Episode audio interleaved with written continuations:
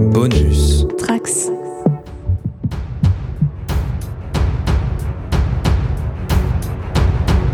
Bienvenue sur Actioner. Pour le retour du podcast, après une longue absence, nous allons parler de quelque chose qui s'est aussi fait attendre. Le dernier film de James Cameron.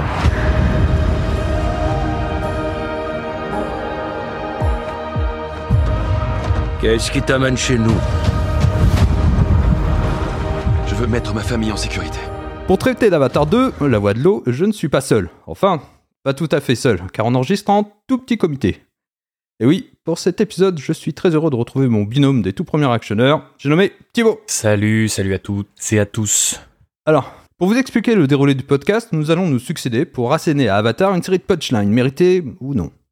Attention, cet épisode est donc full spoiler. Donc, si vous ne l'avez pas encore vu, je vous conseille d'arrêter d'écouter ce podcast car je crains que notre vue puisse changer la perception que vous pourriez avoir du film.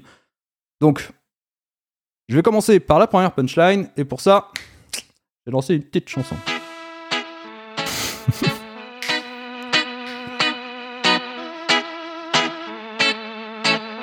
Vous avez le groove là? J'entends pas la chanson. C'est pas une chanson. J'aurais dû normalement écrire un truc. Mais c'était juste pour dire que Avatar, c'est pas un film de Rasta bleu-vert avec trop de locks et d'idées simples au même endroit Hein Je vous pose la question. Parce que bon, bah, c'est un peu ça j'ai l'impression le film. Là il y a trop de locks hein. Il y a des locks Ah oui, il y a des locks partout. C'est clair.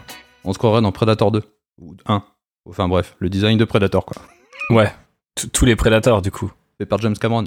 Ah, pas mal. Belle ref, pour commencer. Euh, il faut que j'y aille ou t'y vas en premier, David Après tout, c'est ta punchline. Dans les faits, au-delà des locks et de l'aspect capillaire, euh, la question c'est surtout, euh, bah, c'est super manichéen quoi. Il y a les bons, il y a les méchants.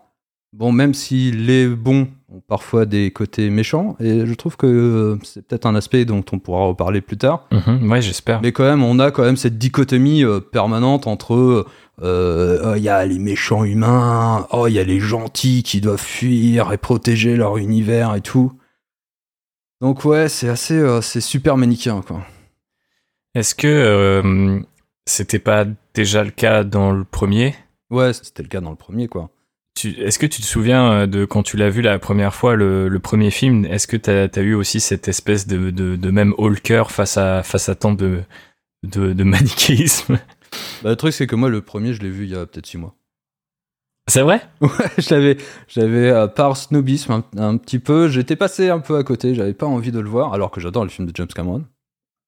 Et Oui, c'est ça vu qui m'étonne. pour préparer euh, je me suis dit, mais attends, mais euh, l'épisode donc que j'avais fait euh, sur James Cameron, le script de. Superman, je, je me suis dit, attends, c'est le seul que j'ai pas vu, faut que je le vois. Et sur le coup, je me suis dit, ouais, enfin, c'est pas mal, tu vois. Mhm.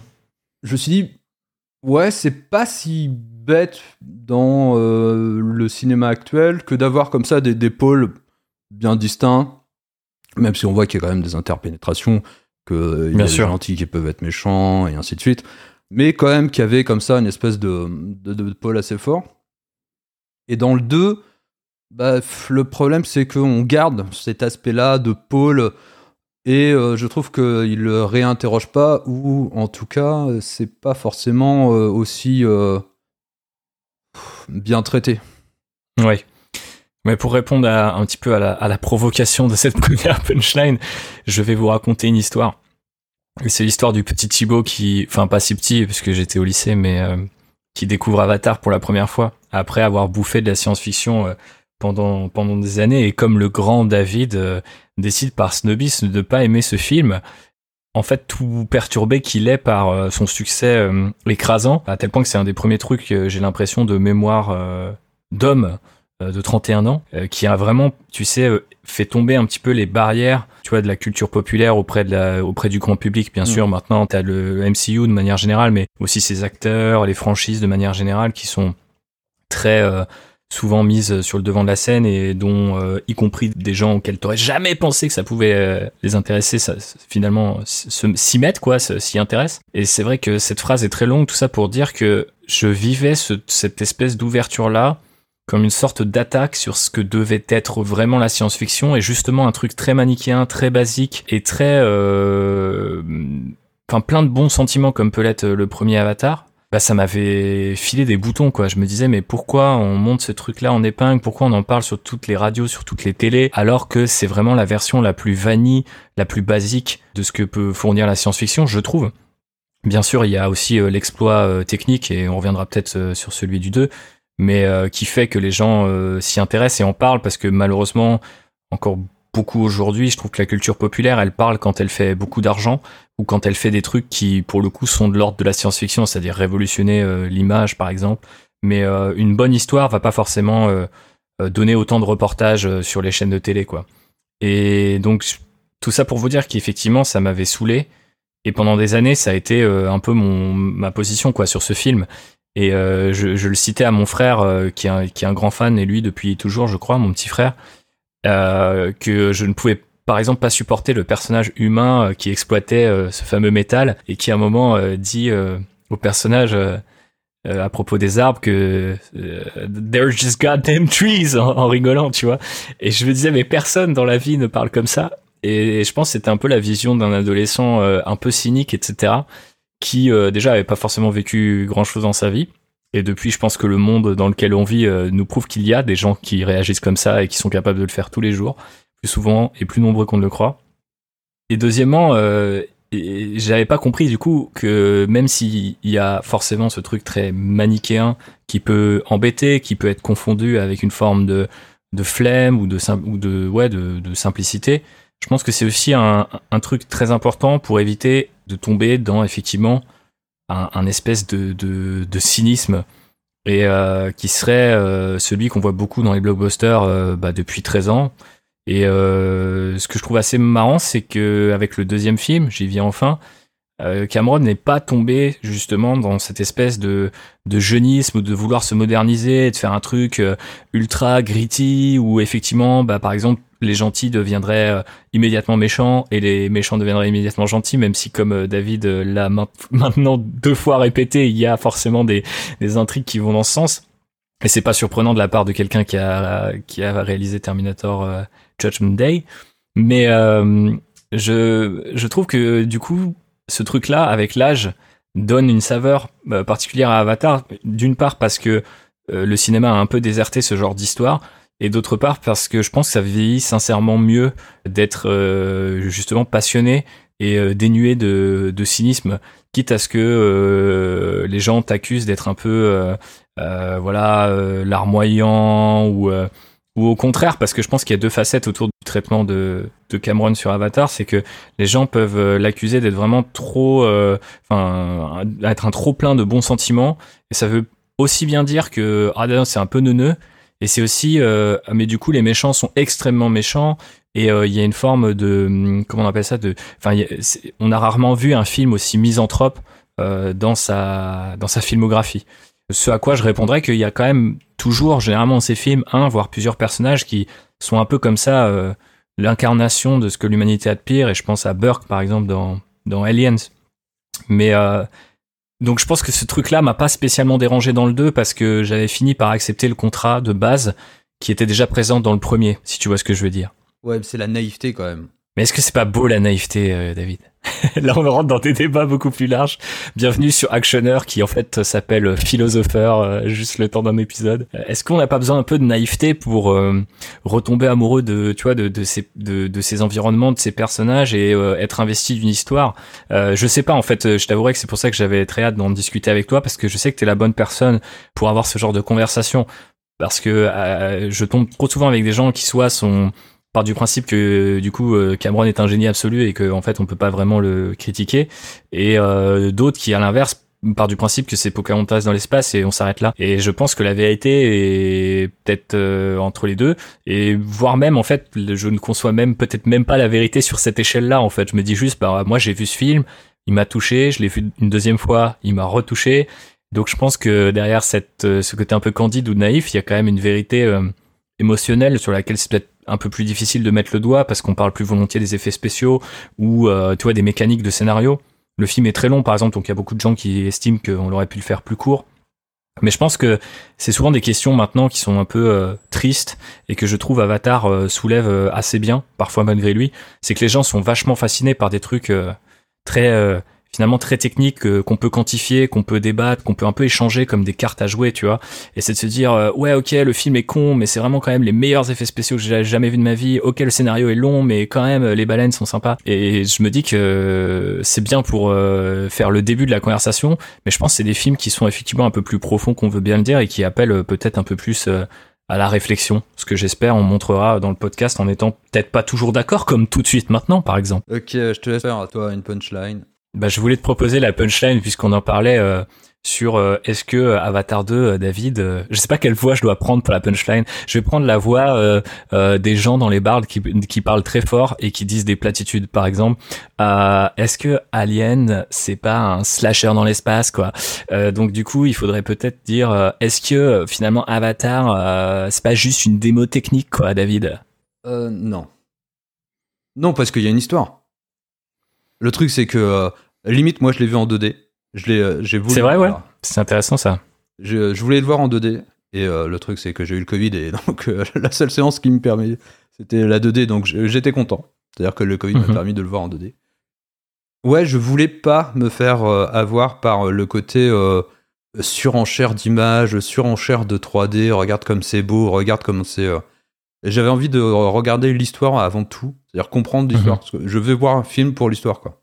Je m'en fiche, j'en ai marre de de l'effet waouh. Je trouve que c'est euh, c'est vraiment euh, de la poudre aux yeux pour rien. Donc j'ai été voir euh, Avatar 2 en 2D et non, enfin je trouve pas que ouais tout est beau, tout est hyper nickel.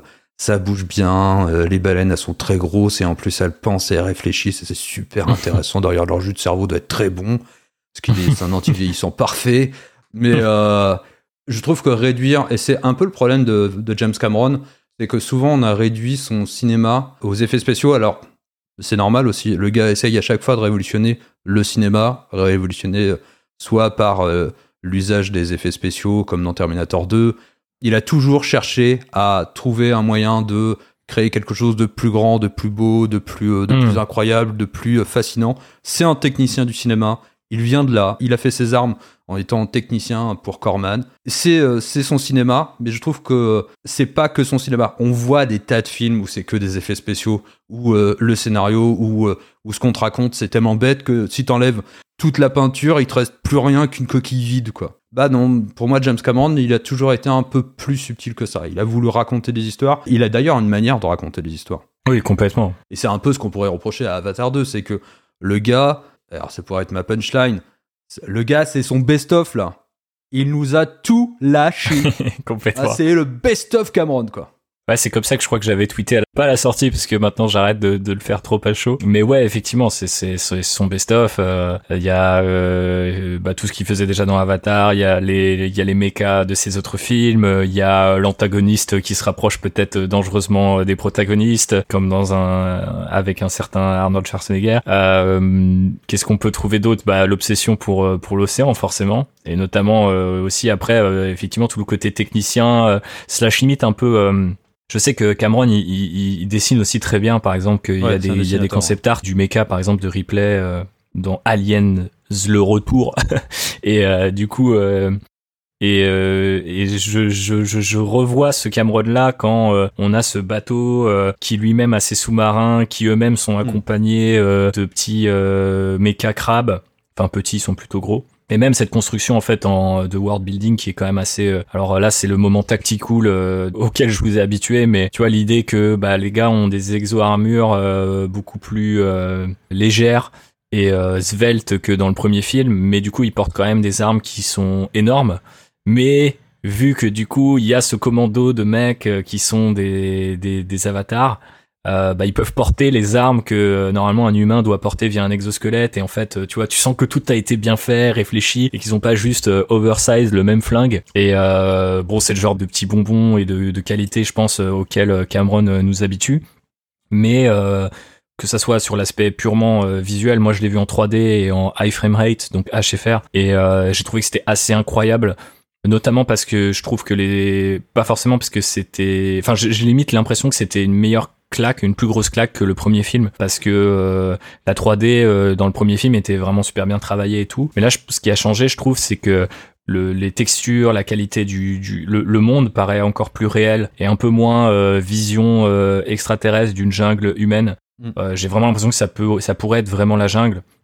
Je sais pas si c'est un truc qu'il a abandonné ou qu'ils ont travaillé consciemment. Ça, ça se connecte un peu avec ce qu'on disait sur le sur le world building, mais je trouve qu'il y a vraiment un truc pour dire euh, peut-être qu'il faut pas que ça soit si exotique que ça, parce que sinon les gens n'ont pas forcément de point de référence et ne peuvent pas aussi euh, être à, à ce point euh, sou- soulevés par la qualité des effets spéciaux et notamment des effets spéciaux sous l'eau parce que en fait c'est tout ce qu'il a travaillé de poursuivre ce travail de mocap sous l'eau alors que euh, bah, en fait euh, c'est ultra compliqué de le faire parce que les capteurs euh, reflètent euh, enfin l'eau reflète et les capteurs du coup euh, ne voient pas euh, ce qu'il y a sur ta combinaison. Enfin c'est tout un truc euh, il y a le podcast euh, c'est plus euh, que de la SF qui a fait un épisode sur Avatar 2 où il y a euh, un monsieur dont j'ai oublié le nom mais qui, en- qui parlait très bien de la partie euh, effets spéciaux si ça vous intéresse. Mais euh, effectivement comme tu dis de toute façon c'est jamais que les effets spéciaux avec euh, Cameron c'est assez marrant d'ailleurs parce que lui en interview récemment je sais plus il y a un mec qui commence son interview en disant ouais vous avez fait les meilleurs effets spéciaux de ces dernières années et il a fait euh, ouais je vous arrête tout de suite en fait le public s'en fout de ça. Ouais. Et euh, ça, ça paraît assez marrant parce que c'est vrai que c'est quand même beaucoup le public en parle beaucoup quand même et la presse en tout cas en parle beaucoup et je pense que c'est pas qu'il s'en fout mais effectivement c'est que lui a compris que finalement c'était qu'un outil dans la boîte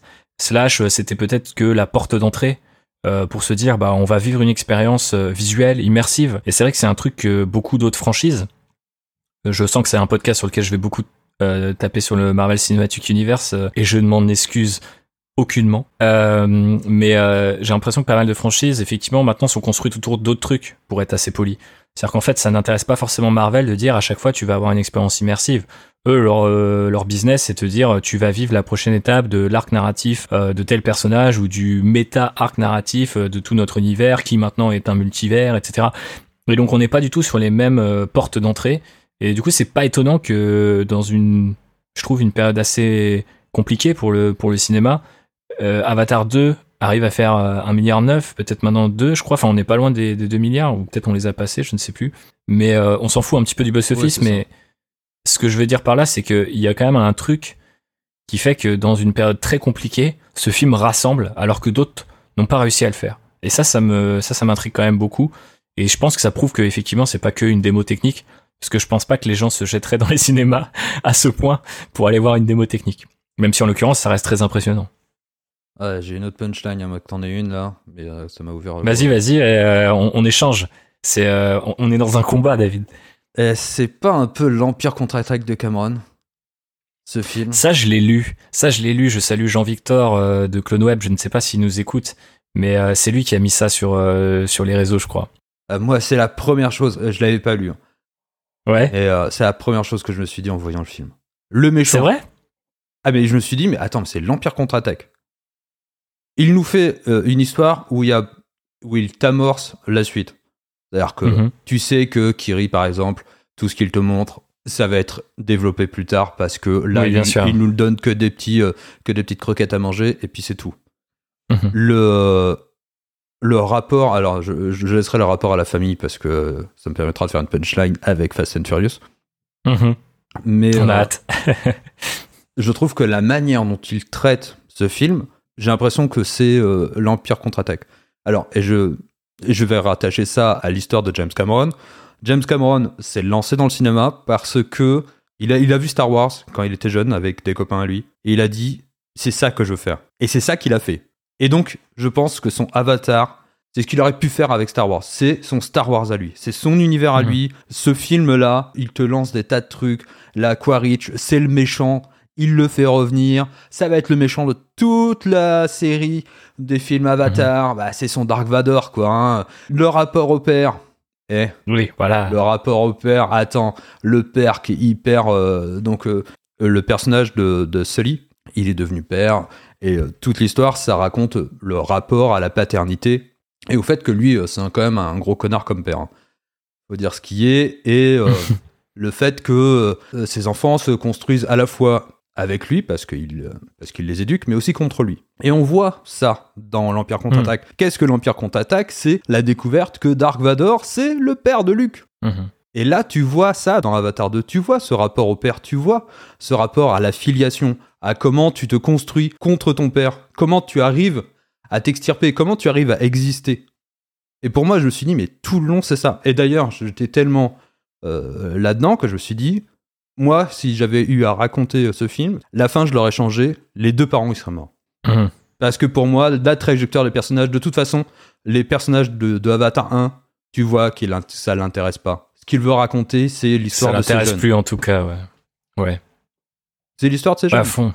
Et c'est l'histoire de comment tu te crées, comment euh, euh, les- ces nouveaux personnages, c'est Luke Skywalker et, et Leia et tout ça, se construisent par rapport à cette euh, génération d'adultes qui sont oppressifs. Quoi. Et en Mhm. plus, on voit ça à la fois avec Quaritch qui découvre qu'il a un enfant, enfin, le clone de Quaritch, hein, l'avatar de Quaritch qui revient Mhm. d'entre les morts et qui est à la fois pas le même Quaritch, mais c'est un peu le même Quaritch, il fait le même combat et tout. Et donc qui découvre que le Quaritch humain a eu un enfant et que et donc il y a ce rapport comme ça entre, dans cette paternité là et le rapport donc de celui de tes enfants. Et euh, bah, pour moi, je me suis dit mais attends, mais c'est euh, c'est vraiment l'Empire contre-attaque. C'est là où il veut nous mener quoi. Et c'est là où il ouvre les portes vers la suite quoi. C'est marrant parce que j'ai pas du tout pensé à l'Empire contre-attaque euh, avant de euh, voir le tweet de Jean-Victor, ou alors je l'ai vu avant de voir le film et ensuite ça m'est complètement sorti de la tête. Je pense que ça tient aussi au fait que c'est un peu, euh, tu sais, un argument très commercial très galvaudé de dire euh, c'est l'Empire contre-attaque de insérer une, une nouvelle franchise ici, tu vois. Euh, Il y a ça. Après aussi, euh, être l'Empire contre-attaque de quelque chose, ça peut vouloir dire plein de choses. Là, ce que tu mets en avant, c'est toute la partie thématique. Mm. Et on peut pas te donner tort. Pour le coup, il y a énormément d'atomes crochus quoi entre les deux films. Ce que je trouve intéressant, par contre, c'est que c'est pas du tout le même, la même forme. Et c'est vrai que ce que les gens euh, entendent aussi parfois comme euh, être l'empire contre-attaque de, de telle franchise ou de telle, euh, de telle saga, c'est qu'il y a, y, a, y a cette idée aussi de basculement. Euh, les persos sont séparés. euh, Il y a une noirceur qui s'invite et qui était peut-être pas là euh, précédemment. Il y a toutes ces choses euh, qui se rajoutent aussi. Et à l'inverse, Avatar euh, 2, mais je pourrais euh, du coup euh, euh, faire une punchline dans la punchline. C'est un peu euh, le, comment dire une redite du premier euh, dans, dans la forme et un petit peu euh, dans, dans le fond aussi. C'est-à-dire que globalement le, le scénario ne fait pas éclater euh, tel que peut le faire l'Empire contre-attaque ou par exemple un autre film de James Cameron, Terminator 2, l'histoire, la matrice un petit peu que son prédécesseur avait établi. C'est même d'ailleurs assez surprenant, je trouve, quand tu commences le film, de se dire, ok, en trois minutes, il résume le film précédent, il te ramène la menace, et du coup maintenant, enfin c'est un peu plus que trois minutes en l'occurrence, mais je crois, enfin je ne sais plus, et, euh, et du coup, ok, on peut partir sur des nouvelles bases. Et en fait, très vite, on retrouve plutôt les bases du, euh, du film précédent, c'est-à-dire euh, au moins à partir du moment où il s'invite parmi les navis bah de, enfin la tribu de l'eau quoi. Et ça, ça m'a à la fois un petit peu gêné, mais en même temps, je trouve que c'est un move très puissant et très, euh, enfin, je sais pas, ça force le respect en fait de dire euh, oui, bah en fait euh, la structure, euh, voilà, tout ce qui marche bien dans Avatar, de l'émerveillement, la découverte d'une nouvelle culture, d'une nouvelle nature, etc. Et ben, je vais le refaire parce que c'est pour ça que mon film est connu et je pense que c'est pour ça qu'il qu'il restera. Et je pense que ça demande un niveau de confiance assez balèze, même quand on est James Cameron, parce que euh, je me dis qu'il aurait pu tenter, euh, tu vois, une inversion complète euh, de l'histoire. Euh, Après, il y a quand même deux trois tentatives, comme euh, comme tu l'as montré notamment avec Quaritch. Le fait qu'on revive les scènes de Sully avec Quaritch laisse à penser qu'effectivement il y a une idée de ah il prend de la place un peu comme Vador prend de la place Mm. dans l'Empire contre-attaque etc donc il y a quand même beaucoup de choses qui effectivement relèvent de ce film là et forcément en tant que fan de Star Wars ça m'étonne pas et on voit aussi que c'est un référentiel qui cite souvent il cite tout le temps Star Wars et le Seigneur des Anneaux je pense qu'il je sais pas s'il cite les films ou les ou les livres mais euh, il dit toujours que le, le voilà c'est c'est le lore le, le, le background l'univers qu'il a voulu créer et euh, ce qu'il veut laisser en termes de saga c'est quelque chose qui se s'inscrit là-dedans. Et n'importe qui qui dirait ça avec euh, moins de comment dire de bagages que James Cameron se ferait euh, railler. Mais euh, en fait pas lui. Lui il peut le dire. Et visiblement il s'embête pas à effectivement peut-être reprendre des trucs de l'Empire contre-attaque. Mais étrangement je trouve que le film m'a pas du tout rappelé le Star Wars. Et je, ne- je ne saurais pas trop dire pourquoi moi qui suis complètement obsédé par Star Wars depuis depuis tant d'années. Mais peut-être aussi parce que j'ai beaucoup plus trouvé que c'était une sorte de presque euh, on a beaucoup parlé de ça tu sais de d'auto remake à l'époque de Mm. Star Wars euh, de Force Awakens et, et je trouve qu'il y a presque un truc là-dedans euh, enfin dans euh, dans euh, The Way of Water où t'as vraiment ce truc de ah ouais on refait quand même euh, on repasse quand même par toutes les étapes du premier film euh, avec euh, une plus, parfois une plus grosse échelle, plus de personnages, des nouveaux personnages, etc. Mais c'est quand même globalement une structure euh, assez identique. Et euh, je sais pas trop encore quoi en penser, tu vois. Ça, c'est un vrai truc. euh, pourtant, euh, plus d'un mois après l'avoir vu, je suis encore un peu. ouais, c'est c'est c'est vrai qu'à la fois ça m'a pas dérangé, mais quand les gens me disent, comme me l'a dit par exemple mon autre petit frère, bah en fait je l'ai enfin vu, mais en fait j'ai vu le premier film en plus long avec des navires dans l'eau, quoi, cette fois. Et euh, je sais pas ce qu'on peut penser de ça. Peut-être que c'est une, une punchline qu'on peut euh, interroger, David, mais en tout cas, je peux pas vraiment lui donner tort à cette punchline, quoi. Ouais, d'ailleurs, ça m'amène à une autre punchline parce que. Et je, me... Ça et fuse. et je pense que je pense que ça rejoint complètement ce que disait ton frère. Je pense que La Voix de l'eau, c'est la préquelle à Avatar 3. Ouais, il y, a- de ça à fond, ouais, à fond. J'ai l'impression que l'Avatar 1, c'était une espèce d'introduction, mais que Avatar, là, le fait qu'il puisse faire les, enfin, tous les films, enfin, c'est-à-dire qu'il il est vraiment lancé dans euh, sa, sa grande œuvre, t'as l'impression qu'Avatar 2, bah, c'est vraiment une préquelle, quoi. Et moi, j'ai eu tellement l'impression de ça quand, bah, quand je disais pour Kiri, quand je disais pour euh, le Hmm. rapport au père et ainsi de suite, je me suis dit, mais attends, mais il me prépare la suite. C'est-à-dire qu'il me raconte, il me montre des tas de bouts d'histoire, il me montre des, des tas d'indices, mais c'est pas pour tout de suite, c'est pour le prochain film. Ouais, ouais. Donc, euh, dans, dans- en 2024, fin 2024, je crois. Mais effectivement, il y a beaucoup de ça. Euh, c'est, ça fait partie de ces suites qui, qui en gardent sous la pédale. Ouais. Et euh, bon, je, je m'y attendais, ça pour le coup, parce que les films ont été tournés quasiment en même temps, si j'ai bien compris, euh, 2, 3, 4, voire 5. Mais je crois que c'est surtout 2 et 3 qui ont été tournés, euh, parce que c'est les deux qui sont à peu près sûrs d'être faits, euh, et en fonction du succès de ceux-là, on aura 4 ou 5. Et donc je m'attendais forcément à ce que euh, ça paraît assez logique quand tu euh, le construis comme ça, ton, ton, univers, que ça déborde un peu et que tu en laisses pour la suite. Mais je me comptais beaucoup sur Cameron pour justement faire exploser ce cadre. Et cette explosion, je l'ai pas eu. C'est peut-être ma plus grosse frustration par rapport au film. J'aurais presque aimé, tu vois, que euh, t'aies une espèce de truc et qui à un moment euh, renverse complètement la, la dynamique du style euh, Quaritch passe de l'autre côté. Ce qui, je pense, va finir par faire à un moment ou un autre, tu vois. Moi, je pense que Euh, c'est la, peut-être- c'est la mort des parents. Je pense que c'est ça. Ouais. Moi, j'attendais ça à la fin du film. Pour moi, c'est pas Mais- Quaritch. Je pense que Quaritch, d'ailleurs, il a annoncé, ça serait le méchant sur tous les films. Et je pense que il va jouer sur cette ambivalence-là, tu vois, sur cette, sur le fait d'avoir montré cette naïveté, ce manichéisme qu'on questionnait un petit peu au début. En vérité, il y en a pas de manichéisme. Il montre bien que, par exemple, le rapport aux parents, les parents, c'est, ils sont, c'est les types horribles, quoi. C'est vraiment, euh, Hmm. ils sont toxiques à, ils sont toxiques à fond. Et ça, ça renvoie peut-être à sa propre enfance. hein. Mais peut-être qu'on, Oui. peut-être qu'on se questionnera ça tout à l'heure, mais ouais. Et je pense que, enfin, c'est ça, c'est-à-dire qu'il a, il a montré comme ça des amorces de quelque chose. Il nous montre, il nous montre des choses, mais c'est pour ça que pour moi, la mort me semblait, la mort des parents me semblait hyper intéressante pour créer cette rupture qu'il ne fait pas. Et pourtant, Ouais. il, il amorce tellement plein d'in- d'informations, il nous dit tellement de choses, il nous dit, mais voilà, peut-être que le prochain film, et c'est sûr, le prochain film, bah, ça sera, on va parler de la, de la jeune génération. Sully et tout ça, va falloir s'en débarrasser à un moment donné, quoi, c'est sûr. Hmm. Mais j'ai vraiment eu euh, le sentiment, euh, en voyant le film la première fois, que toute la construction de la tension sur euh, la dernière partie, qui est, qui est très longue, parce qu'on arrive quand même assez vite à, la, à ce qui est en gros est l'équivalent de la bataille finale dans le premier film. Mais contrairement au premier film, et c'est peut-être en ça aussi peut-être qu'elle fait penser à Star Wars, c'est qu'il y a une bataille sur plusieurs niveaux. Ouais. Et donc il y a vraiment le truc au départ global des armées qui s'affrontent, puis il y a le monstre qui arrive, puis après il y a les duels, puis après il faut il y a l'aftermath et tout ça est condensé euh, tu vois dans quasiment je pense 45 minutes de film, c'est énorme en fait. Et c'est vrai que en le voyant une deuxième fois, je me suis dit "Ah, on en est déjà là" parce que dans ma tête, bataille finale égale fin de film. Mais en fait, non, il reste 45 minutes et il se passe tellement de choses et j'ai l'impression que toute cette euh, tension qui s'accumule dans ces 45 minutes allait vers euh, la mort soit de, Jake ou Neytiri, ou voire même les deux, tu vois. Et j'étais surpris qu'il fasse le choix de, de tuer un enfant, ce qui est déjà assez inhabituel euh, et très brutal.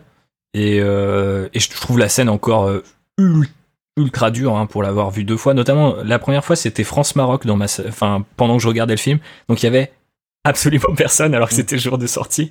Et euh, par contre, la deuxième fois, je l'ai vu avec mes parents dans une salle archi pleine alors qu'on avait pris euh, exprès la séance où on s'est dit ça, ça irait. Et tu entendais les gens, euh, tu vois, libérer une espèce de, tu vois, de gêne de, de, et de tristesse assez énervée quand euh, ce pauvre, euh, j'ai perdu ce- le, le nom de Ouais, des enfants, je, je les ai pas retenus non plus. c'est des, des, des enfants. ça, ça va sur les punchlines, tu sais, de, tu retiens jamais le nom des, des persos de l'avatar, des, des persos d'avatar, pardon. Mais euh, effectivement, c'était c'était assez dur. C'est Neteyam, le, le fils, le, le grand, l'aîné. Et, et du coup, quand il, quand il rend son dernier souffle, j'ai eu vraiment un truc de ah ouais, il, il va vraiment jusque là avec ce perso là, alors que je me demande s'il y a même pas, tu vois, des espèces. euh, on- je pense que le film sera analysé euh, pour les années à venir. En tout cas, j'espère. Mais je me demande s'il y a même pas des, des espèces de petits pièges un peu visuels ou euh, dans le montage qui font vraiment penser que les parents doivent disparaître à ce moment-là. Et que après, c'est peut-être aussi parce que tu finis par euh, être du côté des enfants plus que des parents. Et puis les parents, tu, les dis, détestes. tu les détestes. Bah, je sais pas. Non, Moi, dans le moi, rapport à la violence, dans le rapport à la violence, j'adore comment il, il va. il- pour ça que le manichéisme, je le renvoie dans les cordes très vite, parce que le rapport à la violence, la, la manière dont il montre euh, le personnage dont Jake euh, comme un type horrible, il, il est vraiment horrible avec ses enfants de bout en bout. C'est-à-dire que même jusqu'à la fin, tu te dis, euh, sa trajectoire de personnage, elle, est, elle est compliquée, et tu sais pas si dans le 3, il va vraiment comprendre. Et ça, ça, ça va être intéressant de le voir. Et par exemple, Ouais. le rapport à la violence et le, le- comment il montre euh, la mère, dont j'ai oublié le nom, devenir une espèce de, de furie et, de, et massacrer tout le monde, et de voir, il nous place du côté des enfants, et on voit comme ça sa monstruosité, le, la- le fait que c'est un berserker à ce moment-là, Mhm. je trouve que ça crée une distance entre les parents et les enfants, et notamment euh, euh, l'enfant humain, qui Hmm. voit, qui est complètement témoin, et nous, on est forcément du côté des enfants. Parce que le film nous met des côtés- du côté des enfants. Euh, parce que euh, Jake Sully et tout ça, on les a, on a fait, on a passé presque une heure qu'à ne les croiser juste un tout petit peu et juste euh, pour jouer leur rôle d'autorité, quoi. C'est tout ce qu'on a vu d'eux. Ouais, c'est vrai que on est beaucoup plus sur les enfants. D'ailleurs, en fait, euh, dans les parents, il y a une petite déception pour ma part, c'est quand même de, de voir le perso de Zoé Saldana qui du coup était hyper central euh, au premier film et qui là est vraiment relayé dans un côté euh, très distant. Je sais pas si elle, elle- elle-même, elle va se secouer par rapport à ça. Je pense que t'as peut-être plus raison. Je pense que beaucoup de gens disaient euh, oui, mais euh, elle va se réveiller dans le 3 parce que Jake euh, va perdre un petit peu de voilà de son importance suite à parce qu'après tout c'est elle, elle dit, je crois dans la première scène ou la deuxième scène où on la voit, elle dit bon bah on doit faire ça et c'est ce que la voix off de Jake Sully dit vouloir faire à la fin du film. Mm. Donc tu dis oui en fait elle elle avait pas besoin de perdre un fils pour comprendre ce qu'il fallait faire. Quelque part ça la met un petit peu en lumière, ça la met du côté des, des gens qui ont raison et euh, je pense qu'il est peut-être un peu moins dur envers elle qu'envers euh, Jake. Mais euh, c'était vrai que c'était assez étrange de la voir à ce point en retrait, notamment cette scène un peu gênante, on va pas se mentir, euh, où t'as un peu, tu sais, c'est c'est les deux femmes des chefs qui se qui se toisent et c'est qui Ouais. a le meilleur mari et tout. J'ai trouvé ça assez. Pour le coup, là, c'est où euh, ma défense de la candeur un peu de Cameron euh, est obligée un petit peu de s'abaisser parce que je me dis bon, il est pas non plus obligé de faire le truc le plus euh, mal alpha, euh, beauf, patriarcal possible. Je pense qu'il pouvait jouer peut-être plus subtilement. Même si finalement il y a une scène inverse où du coup elle a plus confiance en les médecins et elle va vers du coup le personnage de Kate Winslet en mode non mais toi je sais que tu peux les tu peux aider ma fille sa fille adoptive en l'occurrence et et c'est vrai que les parents sont vachement en retrait et ne brillent pas forcément par l'intellect à ce moment-là. Mais après je suis pas vraiment d'accord sur le fait qu'on soit vraiment du côté des enfants systématiquement. Statistiquement en termes de temps d'écran c'est sans doute vrai. Mais pour l'avoir vu avec mes parents justement tu sentais qu'en fait eux ils s'identifiaient aux parents tu vois. Et Euh, moi, je truc aux de- parents, mais euh, je vais te dire, j'ai des, enfin, en tant que parent, je, je m'identifie Oui, aux parents. Et euh, le truc, c'est que je les détestais, quoi. Vraiment, je- ils sont tout Bah- à l'opposé de ce. Enfin, c'est vraiment le- la pire chose, quoi. C'est-à-dire que vraiment, je Bah, les Et c'est pour ça peut-être que j'avais envie de les durs. tuer, quoi. Euh, J'ai peur de continuer après cette phrase. euh, Qu'est-ce qu'on va comprendre sur mes parents? Mais euh, mais ouais, j'ai trouvé ça intéressant du coup qu'on n'avait pas forcément la même interprétation par rapport à ça. Par ailleurs, c'est c'est aussi notre punchline. On les distribue un peu comme ça au fil de la conversation. Euh, et je m'en excuse David parce que tu voulais peut-être créer des effets à chaque Non, fois. non, mais c'est pas Mais grave, je sais ça que très bien, là. Les, les gens parlaient de les gens parlaient de en fait c'est une métaphore sur notamment la peut-être la parenté mais peut-être la la, part- la paternalité en particulier tu vois de toxique quoi de dire Ouais, c'est quoi un père qui est et, et en fait je pense que c'est une enfin tu vois c'est un truc qui m'est pas forcément apparu euh, au premier visionnage un peu plus au deuxième parce que aussi j'avais lu des choses là-dessus mais je trouve que quelque part euh, tout le talent et toute l'ambivalence aussi de, ce talent qu'a James Cameron c'est aussi de parfois comprendre en fait ces personnages là et je sais que de nos jours c'est un truc euh, qui fait qui, fait pas forcément l'unanimité. On dit beaucoup qu'on devrait montrer les trucs de manière frontale, comme voilà, c'est horrible, voire même ne pas les montrer parce que pour éviter de reproduire des modèles, etc. Mais c'est vrai que moi, je me suis pas posé la question, tu vois. Je me disais, tiens, Jake, il leur parle comme à des soldats, et c'est vrai que c'est son, c'est son passé d'être un ancien soldat, etc. Mais il a jamais été soldat dans le premier, tu vois, par exemple. Mm. Donc tu dis, pourquoi ça lui revient maintenant? Euh, Pourtant, il porte des armes, etc. dans le premier, mais il n'y a pas cette- ce côté très euh, directionnel. Pourquoi ça revient? Est-ce que c'est parce qu'il a peur, en fait, de perdre ses enfants, et comment cette peur-là euh, s'exerce là-dessus? On pourrait débattre du côté un peu de la... Enfin, moi, je suis pas parent, en l'occurrence, donc je pense que tu as peut-être plus de choses à dire que moi là-dessus. Mais c'est vrai qu'effectivement, j'ai vu qu'il y avait pas mal de- d'accroches et de trucs qu'on peut qu'on peut creuser pour voir à quel point Cameron a voulu peut-être un petit peu effectivement euh, parler de ce thème-là. Mais en fait, il le fait toujours en creux. Et, euh, et je pense que c'est ce qui est assez intéressant, c'est que du coup, tu peux voir le film en mode Jake, c'est le héros. Et c'est un héros euh, un peu euh, gun blazing. Et tu vois, euh, il est un peu con, mais je veux dire, euh, c'est le héros américain lambda quelque part. Il n'y a pas... euh, il n'y a pas forcément de critique derrière. Et je trouve que les films de Cameron sont souvent brillants dans ce sens-là, c'est que t'as des mecs qui peuvent les prendre au premier degré Mm. et passer. Et, et je- en fait, je, je sais que pour beaucoup de gens, c'est, ça, peut-être, ça, ça prouve peut-être que c'est pas très finaux.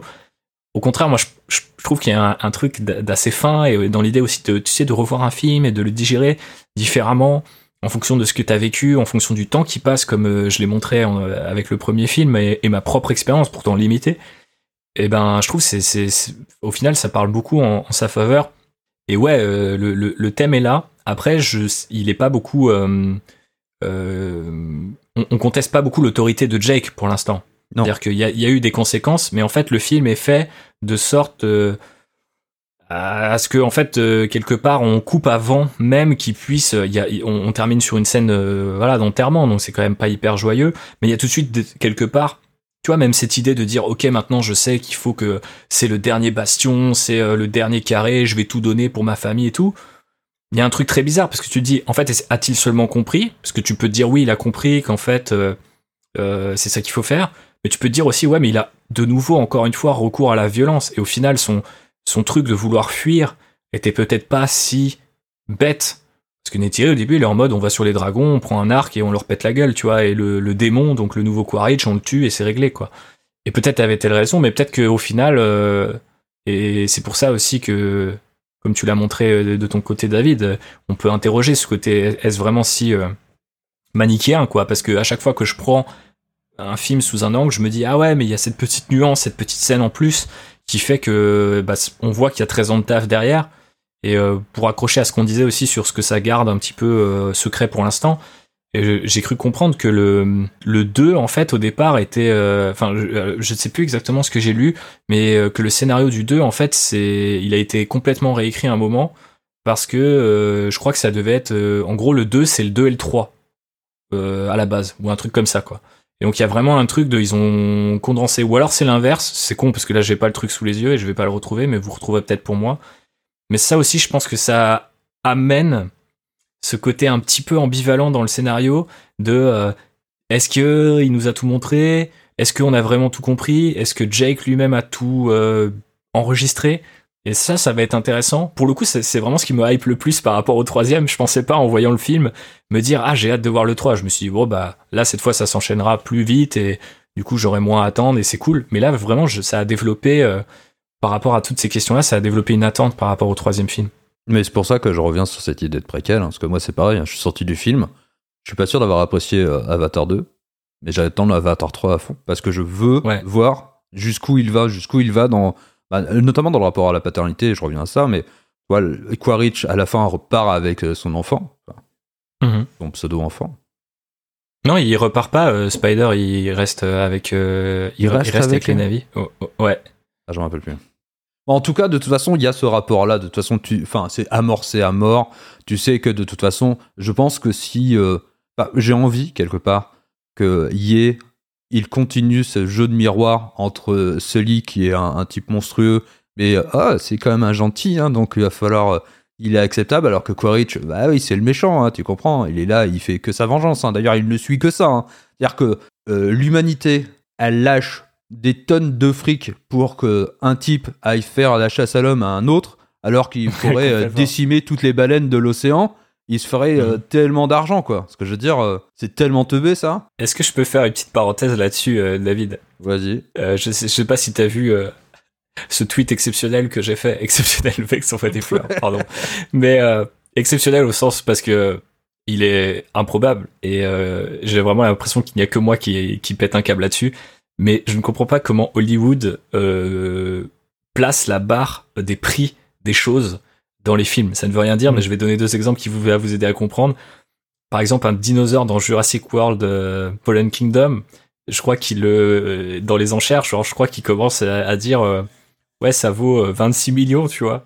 Et je suis en mode, en fait, 26 millions pour un dinosaure de combat, c'est juste ridicule, en fait, tu vois. je veux dire, qu- quand on voit aujourd'hui le prix de certains trucs, ne serait-ce que de trucs de merde, genre un NFT, tu vois, euh, je me dis, un dinosaure vivant qui peut combattre, ça vaut pas 26 millions.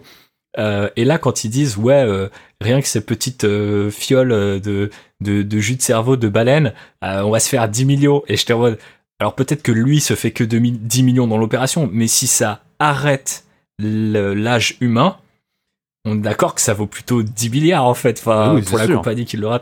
Donc en fait, je trouvais ça trop bizarre. Et du coup, je me suis dit, est-ce qu'il y a une espèce de critique un peu euh, chelou du capitalisme en mode ouais, le mec voit sa part et il se dit 10 millions c'est énorme, mais en fait, euh, déjà le truc vient de l'espace, donc c'est impossible que pour 10 millions il rentabilise, tu vois, on est tous d'accord. Ah Après, ouais. on sait pas c'est 10 millions de quoi, hein. Je sais, ça se trouve, c'est 10 millions de, de Dogecoin et, dans le monde d'Avatar, ça vaut beaucoup d'argent. Mais euh, j'étais très intrigué par, par ça. Et c'est vraiment, deux fois dans le film, ça a vraiment fait tiquer en mode, c'est trop con, tu vois. Et je, je sais pas si c'est aussi un truc, tu sais, euh, un peu méprisant de Hollywood en mode, ouais, mais tu sais, le grand public sait pas ce que ça représente, donc il faut pas dire euh, 400 millions, faut dire euh, 20 millions, faut dire 10 millions, tu vois. Et en même temps, je suis en mode, mais le grand public, tous les jours, il voit bien qu'on rachète, euh, tu vois, la Fox pour, euh, pour euh, je sais plus combien, 70 milliards. Enfin, tu vois, tu te dis, bah, il y a des trucs maintenant dans notre monde qui prouvent que les choses sont très chères. Et euh, c'est en cela que des fois, Avatar, c'est un peu de la mauvaise science-fiction, je trouve. Il y, a une capacité à pas vouloir se projeter dans le futur qui est un peu, des fois, euh, déroutante.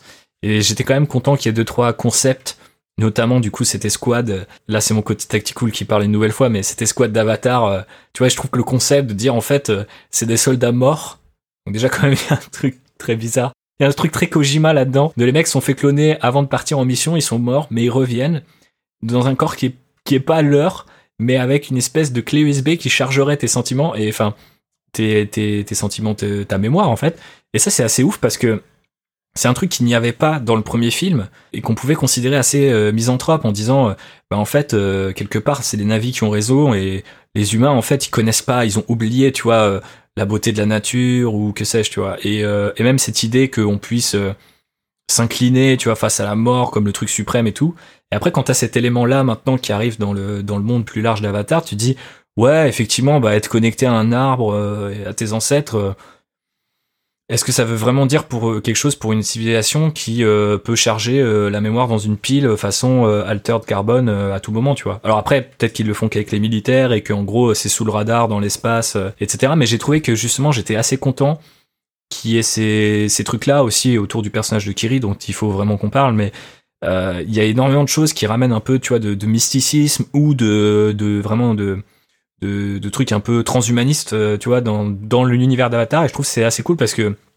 Cameron est quand même généralement assez bon pour euh, inviter comme ça des peurs ou des technologies un peu modernes dans ses films. Et je trouve que dans Avatar, c'est pas du tout le cas. Et d'ailleurs, quand tu, ça m'a frappé en revoyant le premier, où je me disais, tiens, bon, il y a des mechas et tout, mais globalement, c'est assez une science-fiction assez sage. Alors que tu peux te dire que partir à l'autre bout de l'espace, une fois que tu sais faire ça, euh, tu peux faire un tas de trucs et tu peux aller très très loin dans le délire. Et euh, je saurais pas citer non plus, euh, mais mon frère m'a euh, qui aime beaucoup Avatar m'a dit que notamment la façon dont ils imprimaient le parce qu'ils impriment le bateau, c'est l'énorme bateau de Mm. baleinier là. Euh, la première fois que Quaritch visite la ville, déjà ils ont une ville aussi, ça aussi c'est du world building de ouf pour les suites, j'imagine. Mais euh, et, en fait ils impriment le truc euh, sur une technologie d'impression 3D qui existe déjà de nos jours, mais où on sait déjà de nos jours qu'en fait c'est pas la plus efficace ni même la plus rentable. Et donc en fait, il me disait qu'il y avait un truc un peu bizarre de euh, ça, ça n'osait pas aller euh, trop loin dans la SF, mais on avait quand même deux trois petits euh, petits trucs à grignoter pour nous autres fans d'imaginaire au-delà de tu vois est-ce que c'est un bon film ou pas c'est vrai que moi j'aime bien trouver dans ces films gigantesques des trucs à bouffer quoi je le dis un peu vulgairement mais c'est ça que qui fait que par exemple j'ai beaucoup aimé euh, tu vois un film comme The Batman qui est pas forcément le, le truc le plus révolutionnaire du monde mais tu vois que dans le traitement de la Batmobile ou tu vois juste les, le fait que Batman il ait ces espèces de petites euh, euh, lentille, tu vois. Enfin, je crois qu'il y a des trucs euh, qui sont qui sont assez cool et qui restent et qui font, je pense, un film et font ou défont un film. Et c'est peut-être juste des fondamentaux ou un travail que que de- tout le monde devrait faire, mais euh, app- apparemment tout le monde ne le fait plus. Et du coup, je suis content quand on, on le revoit euh, sur le devant de la scène. Mais ouais, ça revient à une de mes punchlines, donc je vais, je vais la cramer, c'est la dernière. On est trop fort. Vas-y, tire. Mais enfin, c'est. euh, Est-ce que c'est pas la SF la plus feignante? Parce qu'il a juste colorié des cultures différentes. Il a pris un crayon de couleur, il s'est dit, hey, vert, ça sera des Maoris. Et les gens en plus, Mhm. enfin, tu vois, il a, il nous fait croire que donc il a, pour faire passer ça, tu vois, il a pris des acteurs de différentes ethnies, tu vois, pour faire vraiment une culture, euh, une nouvelle Ouais, culture, une quoi. nouvelle culture. Ouais, Ouais. Sauf que euh, il y a certains comportements, les gars, ils sont full Maori ou Samoa, tu vois. Quand ils tirent Ouais. la langue et qu'ils font. euh, tu te dis, bah, Oui. ouais, attends, tu me prends pour un idiot. Quoi. Tu les as juste colorés en vert, là. Mhm. Bah, c'est une question. Je, je pense que c'est peut-être la critique la plus valide qu'on puisse faire au film et à l'univers d'Avatar de manière générale. Je, je, suis pas persuadé que ça soit comme beaucoup de le, enfin, je sais pas beaucoup, mais en tout cas, je l'ai déjà entendu, euh, une représentation mauvaise ou même, euh, enfin, je vais le dire euh, à l'antenne là comme ça. Je, je, suis- je, de manière assez candide, j'ai, j'ai, j'ai, j'ai du mal avec le concept d'appropriation culturelle. En fait, j'arrive pas à comprendre quand est-ce que ça commence et quand est-ce que ça s'arrête. Et j'ai beau lire dessus, je me dis, mais du coup, en fait, est-ce que c'est, ça crée pas ce truc de, au final, tu t'intéresses plus aux cultures Ouais. des autres? Après, ce qui est assez étrange, c'est que effectivement, euh, Cameron prétend qu'il ne fait pas une copie de ses cultures tout en copiant ses cultures. Ah, mort. fait, et, et- et- et ça, et ça, ça me gêne. Par contre, euh, on est d'accord là-dessus. Et notamment, ça me gêne aussi quand euh, il va pas forcément aussi dépasser. Enfin, il associe ça, peut-être pas consciemment. Hein, je lui fais pas un procès d'intention, mais tu vois, quand tu reprends cette scène dont on parlait avec euh, les deux femmes de chef qui, tu vois, qui se toisent et qui a ce truc très animal, très, tu vois, et je, je trouve ça un peu vulgaire et surtout, je me dis, bah en fait, du coup, tu les traites, euh, ça fait un peu euh, vision de, tu vois. euh, colonialiste, tu vois, de, de sauvages, de femmes dangereuses qui protègent, tu vois, leurs propriétés et qui sont inquiétantes et qui ont des, comportements un peu dérangeants ou bestiaux. Et en fait, ouais, t'associes des couches et des couches de trucs qui certains vont, certains vont pas, certains sont ok. Et en fait, euh, parce que tu vois, bon, euh, le fait qu'ils aient des tatouages euh, maoris ou qu'ils fassent des tatouages sur leur baleine, je bon, je me dis oui, bah après, voilà, c'est la culture du tatouage justement. euh, en l'occurrence, elle est, commune à plein d'autres cultures, c'est ça qui est assez intéressant. Mais pourquoi aller à ce point aussi dans, parfois jusque dans certains clichés? Et on voit qu'il y a des gens que que ça que ça embrouille. Et on m'a déjà dit, hein, enfin, j'ai déjà vu passer le truc sur les réseaux sociaux ou, ou ailleurs, même des fois de vive voix, où les gens considèrent que les navis, c'est des, en fait, c'est des animaux. Ils voient ça comme de la faune, en fait, tu vois, comme euh, comme Ah n'importe ouais. quelle panthère ou quelle baleine, tu vois. J'ai déjà des gens qui disaient bah ouais mais enfin c'est des animaux intelligents mais ça reste des animaux tu vois c'est c'est pas des c'est pas un peuple. Alors que Alors pour en moi, fait là ils, tu ils sont full amérindiens, quoi. Toi, c'est plus un clin Bah, complètement. fait, quoi. C'est, bah surtout qu'il y a des quoi. Oui, Là ça. maintenant t'as des tribus. Enfin, je veux dire, elles étaient déjà présentes pour le coup dans le premier, mais du coup il a poussé un peu. euh, moi, ce que je trouve intéressant, c'est que par exemple, on voit que ils ont les, les mains euh, ou la, la queue qui est qui qui euh, qui sont palmées. Euh, que euh, leur, euh, leurs yeux et leur apparence sont un peu différentes. Effectivement, il a pioché chez des acteurs d'ethnies différentes, et ça, c'est, ça peut être intéressant. Mais c'est jamais vraiment pour créer quelque chose de nouveau. Et ça, c'est un, j'ai, j'ai un bon pote à moi qui, m'est- qui, euh, qui m'a dit, euh, moi, ce qui, qui est un gros gros fan d'imaginaire, et qui me dit, moi, c'est ça sur lequel je peux pas, je, je, pourrais jamais valider, c'est-à-dire déployer autant de budget, et on revient à ce que je pensais à l'époque quand j'étais ado, tu vois, je veux dire déployer autant de moyens pour accoucher de ça, ça me paraît, euh, enfin, je veux dire, au mieux, ça me paraît un peu dommage. Et au pire, ça peut paraître effectivement, bah, soit je pense insultant pour les gens de ces cultures-là, ou euh, effectivement, euh, bah, un peu euh, brouillon, quoi. Tout simplement, tu te dis, est-ce que c'est, est-ce que c'était pas plus intéressant? Par exemple, il monte quand même en scène, il met quand même en scène, pardon, cette cette femme. Du coup, alors du coup, on sait qu'elles sont responsables un peu de la tribu sur ce côté très mystique slash médecine, etc. Mais on la voit aussi se battre, Kate Winslet, alors qu'elle est enceinte et qu'elle ride son, son son poisson volant, crocodile, je ne sais comment on les appelle. Mais euh, et du coup, je me disais, bah ça c'est quand même assez fort comme symbole, tu vois. Et d'ailleurs, je crois qu'il a fait une interview là-dessus où il explique, il dit oui, euh, on parle beaucoup de female empowerment, mais euh, Genre en fait, ça passe par trois répliques et après on refait la même chose. Et c'est assez marrant parce que lui, c'est peut-être pas les trois répliques, mais il reprend quand même d'autres clichés. Ouais. Et par contre, effectivement, il montre une femme enceinte qui se bat en citant notamment que bah, dans l'histoire, les femmes enceintes, effectivement, se sont battues, c'est arrivé, et on l'a oublié parce que maintenant on considère qu'il y a un, truc un peu sacré là-dedans, mais que en fait, ça l'est peut-être pas forcément plus que ça dans certaines cultures ou à certaines époques. Et donc elle combat euh, malgré la vie de son mari, euh, et par la suite, lui ne, va pas chercher à la protéger en particulier. Bon, on les voit plus trop les deux en l'occurrence dans la bataille. Euh, on ne sait pas trop ce qu'ils ont pensé de tout ça. Mais il y a quand même quelque chose de fort là-dedans qui pourrait aller plus loin. Moi, je me dis que le film serait quasiment le même si euh, il arrivait parmi la tribu et que, je sais pas, on avait un, une tribu qui était euh, euh, matriarcale, tu vois, par exemple. Et, euh, et où en fait l'autorité de Jake Sully est pas reconnue, mais celle de Neytiri qui elle voulait pas fuir l'est, tu vois. Et t'as un espèce de conflit qui pourrait se créer, et qui pourrait montrer que, bah en fait, c'est pas forcément, sachant qu'en plus ça se trouve, les, les gens vont me dire qu'il y a plein de tribus natives américaines qui étaient euh, matriarcales ou qui fonctionnaient sur d'autres sur d'autres euh, principes. Je sais euh, aussi par exemple que euh, sur des questions de genre, euh, je crois que c'est tout, enfin les, les peuples inuits et tout ça où il y a un troisième genre, tu vois. Enfin, je veux dire, il y a des choses, si tu veux t'inspirer de notre monde, qui peuvent amener des idées qui sont nouvelles pour notre monde et pour le monde d'Avatar. Et je trouve que là, ce qui est dommage, c'est s'inspirer de ça pour en fait, effectivement, comme tu le dis, et je pense que c'est globalement valide comme punchline. Bah en fait, oui, c'est des c'est des Maoris euh, de l'espace quoi. C'est c'est difficile de leur donner de, de te donner tort, pardon. Mais je pense que ça SF, c'est de l'allégorie. Le gars, il veut, Ouais. juste, il veut juste questionner euh, notre monde et il le fait à travers une SF douce. Et c'est- tout, quoi. Il a pas envie de faire autre chose, quoi. Est-ce que le- ce genre existe, la soft SF Parce qu'il y a de la hard SF, donc. euh, Bah ouais, ouais. Mais euh, parce que dans le premier, par exemple, euh, le, le monde d'Avatar, c'était juste euh, euh, leurs arbres et tout ça, c'était juste des algues hors de l'eau, quoi. C'est-à-dire que là, Ouais. dans le 2, ils sont de retour dans l'eau, donc ça, ça, c'est presque le milieu. C'est-à-dire que c'est presque moins exotique. Hein, Oui. il, leur, il leur faut des baleines qui pensent et euh, ça c'est pareil, hein, c'est un peu trop facile, quoi. La baleine, ça y est, c'est l'espèce la plus intelligente. Elle a décidé de pas se battre, sauf la baleine qui est la l'héroïne du film hein, qu'on va d'ailleurs voir dans les proches dans le prochain et ça a été annoncé. euh, J'ai lu ça.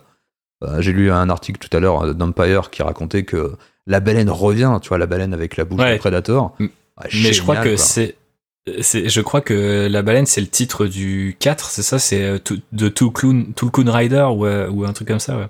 Ah, j'en sais rien. Et, ouais. Enfin, Tulkun c'est le nom des, des baleines de manière générale, mais la baleine a un nom, tu as raison. Oui, oui, oui, la baleine mais a un nom. ouais. Et non, il annonçait qu'elle revenait, tu vois.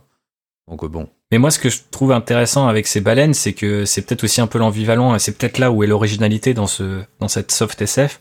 C'est quand même ce truc très, euh, je sais pas si le terme est correct, mais tu sais, euh, très animaliste, tu vois, du côté, en fait, la nature a une espèce, euh, est détentrice d'un pouvoir et de, et de vérité qui, euh, finalement, ont que faire de la, enfin, sont bien au-delà de la compréhension et de l'existence humaine, quoi.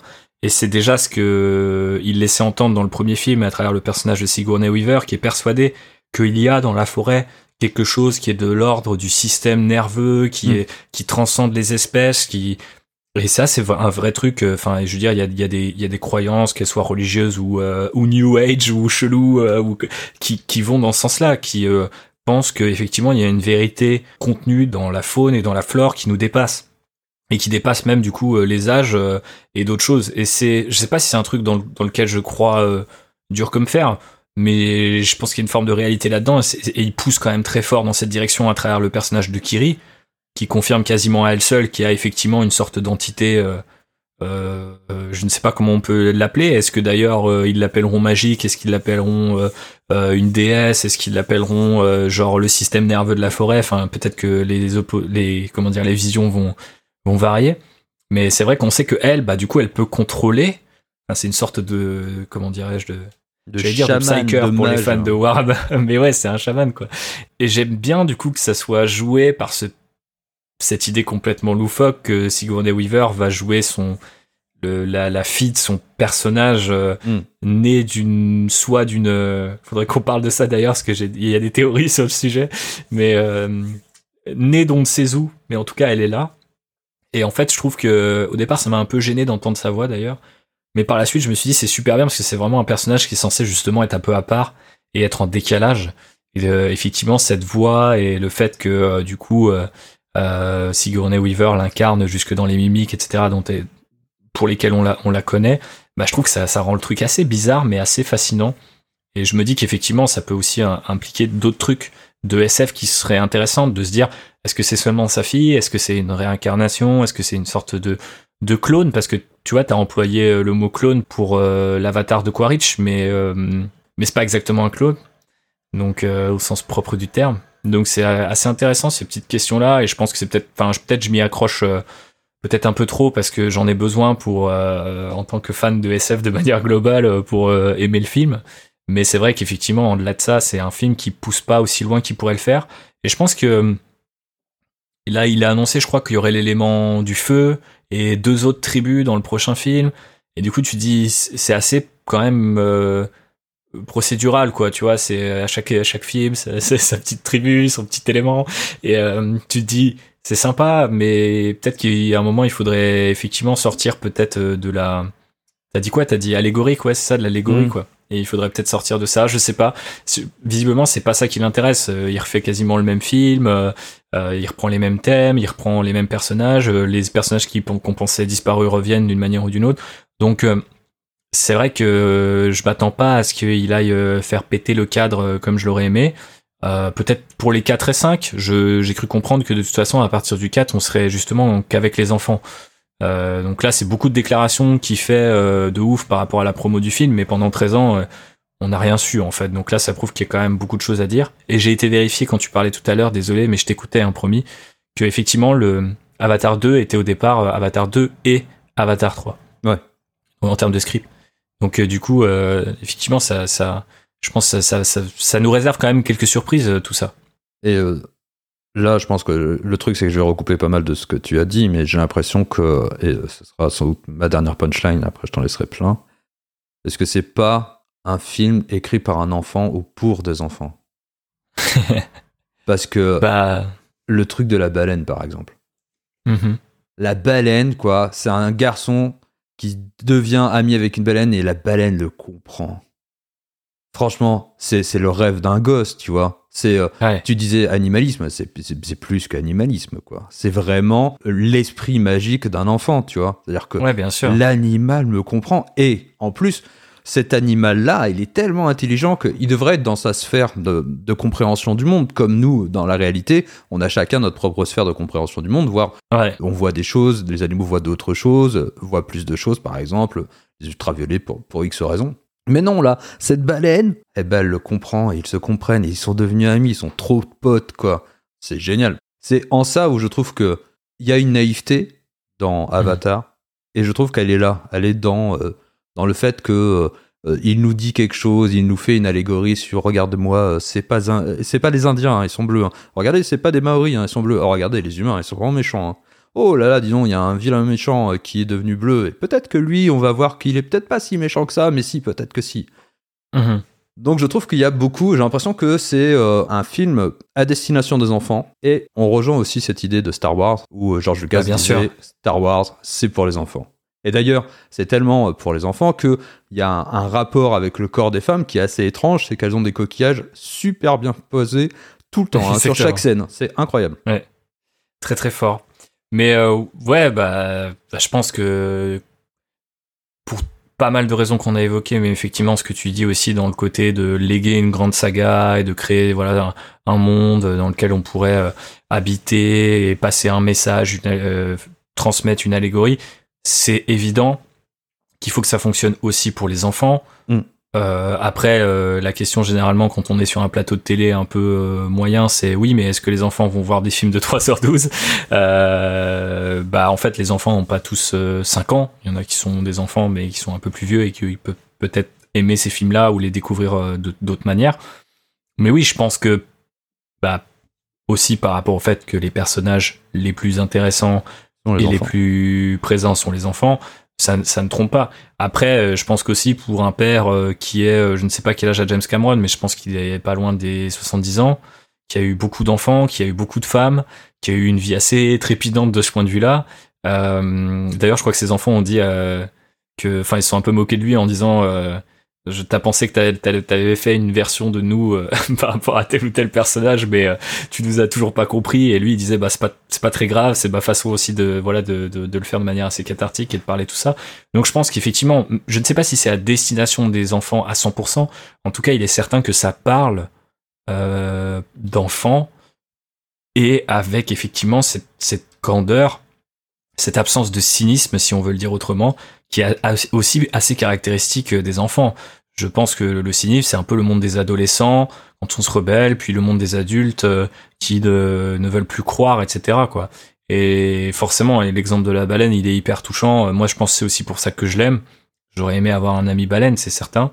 Mais il y a un truc, euh, il y a, d'autres trucs intéressants autour euh, de ces créatures-là, et aussi effectivement d'imaginer que effectivement elles ont les mathématiques, elles ont d'autres trucs. Enfin, leur cerveau est capable de concevoir tout ça et de parler parce qu'en fait, euh, ils se parlent. Mm. Alors, ils leur répondent en langue des signes, mais ça veut dire qu'ils l'ont appris à un moment et que peut-être génétiquement ils la possèdent ou je ne sais pas trop comment ça fonctionne.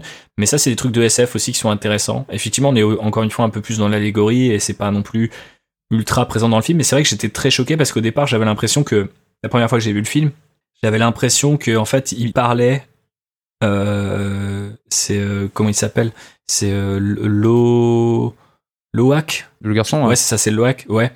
Euh, du coup, euh, le, le fils de Jake Loak parlait à la baleine et qu'en fait, euh, il pensait qu'elle lui répondait, mais qu'elle ne lui répondait pas car c'est un animal en fait. Et après, quand t'as la scène où tous les Tulkun reviennent au village, tu vois qu'il y a des sous-titres quand elles parlent les baleines. Et là, j'étais ah ok, donc elles parlent vraiment en fait parce qu'au Ouais, début ouais. il y a pas les sous-titres. Ouais. Et donc au début, tu peux encore avoir cette cette idée de ah bah ouais euh, non, elle elle elle ne parle pas, c'est juste une croyance effectivement. Mais ça aurait peut-être été plus intéressant. Mais ça aurait été du coup peut-être plus réaliste, plus terre à terre et effectivement, je pense que euh, on serait plus euh, dans cet émerveillement. Ce que je pense, c'est vraiment le mot avec lequel je définirais, non seulement ce film, mais aussi euh, cette franchise, c'est que il veut vraiment nous ramener à cet état d'émerveillement quasi permanent de la nature, les animaux, euh, se retrouver en tant que famille, en tant que culture, en tant que peuple et tout, tu vois. C'est pas que l'émerveillement face à la nature, même si c'est ce qui est dominant. Et euh, c'est plus trop où j'allais avec ça, mais très clairement, euh, je pense que c'est quand même beaucoup pensé euh, dans ce dans ce cycle de vie qui laisse beaucoup de place forcément aux enfants qui sont bah, qui sont le futur à un moment où euh, Cameron qui du coup est plutôt un vieux monsieur s'interroge sur peut-être qu'est-ce qu'il va laisser, qu'est-ce qu'on laisse au monde aussi. Il a des phrases qui sont pas toujours tendres, il a des déclarations qui qu'on peut avec lesquelles on peut être d'accord ou non, mais je trouve savoir qu'un mec de cet âge-là continue euh, à faire des espèces de grandes sagas, des grandes fresques autour de ses interrogations, ça quelque part ça me rassure et qu'il veuille passer le flambeau aux enfants narrativement parlant dans les prochains films, ça, ça prouve bien qu'ils vont être intéressants. Est-ce qu'ils vont grandir beaucoup? C'est la question parce que vu qu'ils voulaient tout filmer d'un coup, je crois que c'était pour éviter cet effet euh, Stranger Things comme il l'a appelé, Mm. d'avoir euh, des, des, des adolescents qui, qui, qui ont qui ont 22 ou 25 ans. Euh, donc je me dis que à mon avis le- le- l'écart entre les films dans l'univers d'Avatar sera peut-être pas aussi important qu'il l'a été entre le premier et le, deux- le 2. Donc ça se trouve ils seront peut-être pas si grands que ça, mais ça peut être intéressant. Je ne sais pas si par exemple on aura une troisième génération, tu vois, un peu à la Star Wars. Justement. Euh, je sais pas. Alors, est-ce que toi, il te reste des punchlines, des choses sur lesquelles tu veux rebondir? Parce que je crois qu'on a quand même fait pas mal le tour sur le film. On a fait pas mal de trucs, hein, j'ai l'impression. Euh, Est-ce que j'avais des punchlines? Je crois que j'en avais plus parce qu'on en a sauté pas mal en, en parlant de ça. Et oui, En effectivement. parlant de ça. En parlant de, de tout ça, je devrais dire plutôt. Parce qu'il n'y avait pas qu'un seul, euh, qu'un seul sujet. Mais euh, je sais pas, est-ce que toi, euh, du coup, justement, qu'est-ce que. Enfin, c'est pas vraiment une. euh, Là, pour le coup, c'est pas vraiment une punchline. Je voulais peut-être plutôt ouvrir vers, vers d'autres choses et de. Qu'est-ce qu'on est en droit d'attendre ou non par rapport à la suite, quoi. Parce que je crois que le prochain s'appelle The Seed Bearer, si je dis pas de bêtises. C'est vraiment le, porteur de graines. Je sais pas comment ils vont traduire ça. Et du coup, on peut vach- vachement s'interroger sur ce qu'est-ce que ça peut vouloir dire. Il me semble personnellement que ça a un rapport à Kiri parce que on a parlé de la paternité, mais le film parle beaucoup de la maternité aussi, comme pas mal, euh, enfin comme d'autres films de James Cameron, Terminator et Aliens en particulier. Mais je veux dire, euh, l'idée que bah du coup, euh, il y a eu un enfant, euh, Kiri est, est l'enfant du personnage de Sigourney Weaver, mais on sait pas vraiment comment elle est née. Euh, Jesus, euh, il y a ouais. plein de. Hein? Tu dis quoi? Jesus, c'est Jesus. Ouais, c'est ça. Ouais, c'est ça. Ouais, c'est. Bah non, mais effectivement, t'as le côté un peu euh, prophète potentiellement euh, par rapport à toute la nature d'Avatar, forcément qui, qui, qui, qui interroge. Mais je trouvais ça intéressant d'imaginer que bah voilà, est-ce que est-ce que c'est Sigourney Weaver qui aurait voulu être mère à un moment et que ça que comment dirais-je sa sa grossesse soit transférée à son avatar? Enfin en fait, il y a plein de je trouve que ça amène plein de questions que ça soit euh, scientifique ou mystique qui ramène un petit peu de, mystère à cet univers qui jusqu'à présent était quand même assez euh, terre à terre en fait. Oui, c'est merveilleux, mais ça reste la beauté de la nature sur une autre planète. Mais ça reste la nature, elle a, elle a quelque chose d'assez intrigant, mais elle n'était pas magique. Là, désormais, avec ces animaux et avec euh, un personnage comme Kiri, on sait que la nature, elle est, elle est magique. Enfin, il y a un truc de l'ordre de la magie. Je sais pas si tu, si tu me suis. Ouais, ouais, mais complètement. Mais je, c'est ce que je disais tout à l'heure. C'est moi, euh, si euh, je suis ressorti du film en me disant, ouais, ok, tout ça pour ça. Je suis quand même ressorti du film en me disant, je veux absolument voir le 3 pour Kiri notamment parce que tout ce qu'il a laissé, tout ce qu'il a montré, hein, c'est ce que j'ai dit déjà tout à l'heure, c'est euh, c'est vraiment des choses où tu te dis, ouais, s'il va jusqu'au bout, peut-être que ça va être intéressant parce que t'as l'impression que euh, euh, son intrigue là, cette espèce d'intrigue secondaire, il nous la montre, il nous, il nous montre des, des petits éléments et il te dit, bah, c'est peut-être ça l'histoire que je vais raconter. Ouais, clairement. Et moi, ça, ça m'intéresse parce que limite, elle est plus, plus intéressante que celui, moi, il, il m'a saoulé, quoi, qui meurt, quoi. Euh, ce que je veux dire, ouais. il m'intéresse pas. Il y a un truc qui est intéressant, je ne sais pas, c'est, il a pas dit quand exactement, je crois, mais il a dit qu'en fait, euh, à partir d'un certain film, je dirais plutôt le, le 4 en l'occurrence, mais du coup, ce serait, ce serait la, la voix de Loak. Parce qu'on n'en a pas parlé, mais il y a, parce que tu disais, euh, James Cameron, il a une manière de raconter des histoires.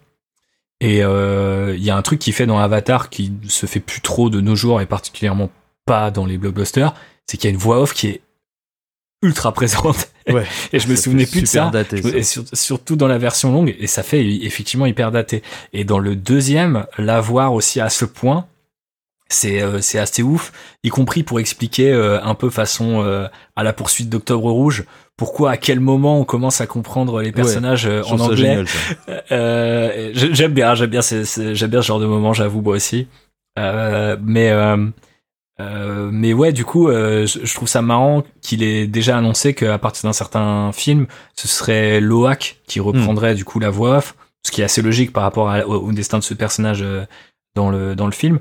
Mais euh, j'aurais trouvé ça intéressant euh, que peut-être dès le troisième, on ait les voix off de de plusieurs de plusieurs personnages, sans forcément aller dans dans le côté enfin casino euh, de Scorsese, tu vois, avec tous les personnages qui ont leur voix off, mais je trouve que ça pourrait être super intéressant et peut-être ça aurait même été intéressant dès ce film pour que, malgré sa relative absence, un personnage comme Neytiri euh, donne l'impression d'être, ouais. euh, de, de, douter, quoi. Ouais. Et là, en fait, on a un peu l'impression qu'elle s'écrase. Mais comme Quaritch, Donc je hein, sais pas. le nouveau Quaritch, j'aimerais Ouais. bien avoir sa, Ouais. sa, sa voix off parce que peut-être qu'il donnerait beaucoup plus de matière au personnage parce qu'au final, ouais, super, c'est le méchant de service, euh, voilà, il poursuit, euh, il poursuit les gentils et, euh, et il a une espèce de dualité entre ce qu'il est, c'est-à-dire cet avatar nouvellement créé, nouvellement né, et les souvenirs d'un Mhm. d'un homme dont il a dont il dont il dit lui-même que ce n'est pas lui tu vois. Alors Mhm. qu'il a une espèce de tu sens qu'il souffre quand il a vu la, la mort de cet homme-là. C'est-à-dire que tu vois il y a une espèce de dualité et ça c'est super intéressant. Et peut-être que d'avoir une voix off Ouais, ça pourrait être super cool. ça pourrait être intéressant tu vois de, de pouvoir comme ça avoir plus un patchwork de, de narration que une focalisation sur ce lit. Parce qu'au final c'est pas forcément le déjà dans le premier c'était pas forcément le personnage le plus intéressant dans le 2 euh, c'est pas le personnage le plus intéressant non plus quoi Mais ça a toujours été un personnage fonction. Ça pourrait Ouais, être une punchline, tu vois. euh, Au final, est-ce que c'est pas un- un- une franchise avec les pires personnages? Mais ce que je trouve intéressant, c'est que c'était sa fonction, je pense, dans le 1. Il y, a- il y a même, je pense, qu'on pourrait presque faire euh, une théorie autour du fait qu'il est ultra générique, comme certains persos de jeux vidéo Ouais. euh, peuvent être ultra génériques, tu vois, en disant oui, c'est ton avatar, au sens euh, vraiment tu, tu peux t'identifier. Alors en plus, même ce qu'il avait de générique par rapport, enfin de pas générique, c'est-à-dire qu'il était invalide, qu'il était handicapé, il avait perdu ses jambes. Ça disparaît assez vite dans le film, c'est-à-dire que en gros, euh, après une fois qu'il peut récupérer ses jambes quelque part, son identité, euh, on oublie. et surtout Euh, c'est pas c'est pas questionné c'est-à-dire c'est pas du tout c'est pas du tout interrogé tu pourrais avoir une, réflexion sur ce, sur ces questions là c'est-à-dire qu'est-ce que c'est qu'être handicapé? Qu'est-ce que c'est de devenir valide? Est-ce que est-ce que Question qui revient un petit peu, j'ai l'impression, par rebond avec euh, le personnage de euh, de, de la baleine justement, qui est elle-même euh, invalide et qui du coup euh, Ouais. est mis à l'écart. Euh, tu vois de Oui, mais elle est mise à l'écart groupe. parce que elle a eu recours à la violence et la violence pour ces baleines, c'est euh, quelque chose de prohibé et donc c'est quelque chose qui mérite le bannissement. Elle est mise au banc Ouais, de mais cette du coup, société. euh, n'est-ce pas un peu ce que. Alors, du coup, la métaphore, c'est peut-être pas forcément autour du handicap, mais je veux dire, des fois, t'entends des arguments du style bon, bah, les gens sont à la rue, mais c'est parce qu'ils l'ont bien cherché. euh, lui, euh, il s'est pris, euh, il s'est fait borgner par un LBD, mais bon, euh, il, oui, il avait pas là, handicapé, quoi. tu vois. Il Voilà. avait qu'à pas être là, tu vois. Donc, je me disais qu'on pouvait y voir des choses comme ça, mais je suis d'accord avec toi, c'est plutôt la violence qui est, mis, euh, qui est mise en cause.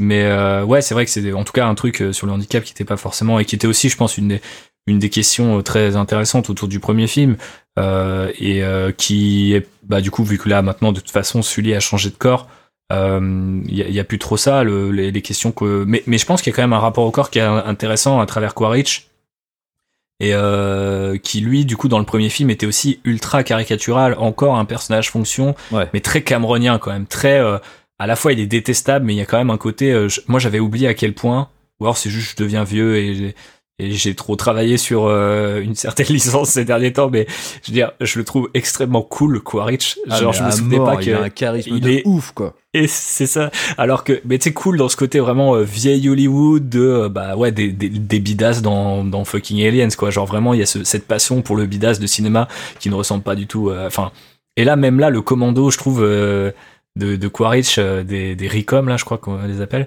Genre, je trouve, c'est pareil, ils ont tous des dégaines de dingue, tu vois, alors que tu te dis, c'est quand même ultra chelou de dire, euh, je vais mélanger le côté, euh, justement, SF euh, militaire avec, euh, justement, l'animalisme, le, bah, je vais m'attacher à un dragon par les cheveux et ça va le faire. Et, euh, mais je trouve que du coup, la, la squad a cette espèce de présence super inquiétante. Et je me, tu vois, je me suis vraiment posé la question parce que je me dis, c'est une espèce de, de super soldat, quoi. Euh, très bizarre. Et du coup, tu te dis, mais c'est quoi leur avenir dans la franchise? Ça aussi, ça me, ça, me- ça- je crois Ah qu'ils bah, leur avenir dans la franchise, ils sont morts quoi. Ce que je veux dire, ils étaient vraiment Ils des sont- sacs à PV. Hein. C'était des Ouais, gens qui étaient clair, posés là pour liquider. mourir très vite. Non, non, mais Quaritch. Qui Sauf lui est Quaritch. vivant. Mais euh, Quaritch, c'est Quaritch qui lui est part, vivant, quoi. tu vois. Bien sûr, mais du coup, j'imagine qu'il y aura peut-être d'autres. euh, ils vont peut-être. en- Enfin, j'imagine que du coup, si tu refais un corps et tu recharges les souvenirs au même moment, enfin, tu peux faire des clones à, à l'infini. J'ai- d'ailleurs pensé à un moment qu'il il allait vraiment mourir dans chaque épisode, Quaritch, et qu'il y aurait une espèce de méta truc sur le fait qu'il s'en rappelle au bout d'un moment parce que euh, justement la mémoire euh, que contient la nature est supérieure à la mémoire que on, on lui met euh, Hmm. à l'arrière du crâne. Je sais pas exactement comment ça fonctionne. Et c'est un peu comme si même les avatars créés par les humains pouvaient être détenteurs d'une vérité que des avatars, euh, des navis euh, natifs euh, pouvaient aussi, eux aussi comprendre. Mais par contre, pas des humains euh, comme toi et moi. Mais Et ça, je trouve c'est intéressant. C'est ce qui est questionné un petit peu, c'est ce qu'on peut sous-entendre dans le personnage de Kiri. C'est-à-dire que, oh, à cause de ses mains, on sait que c'est un personnage hybride.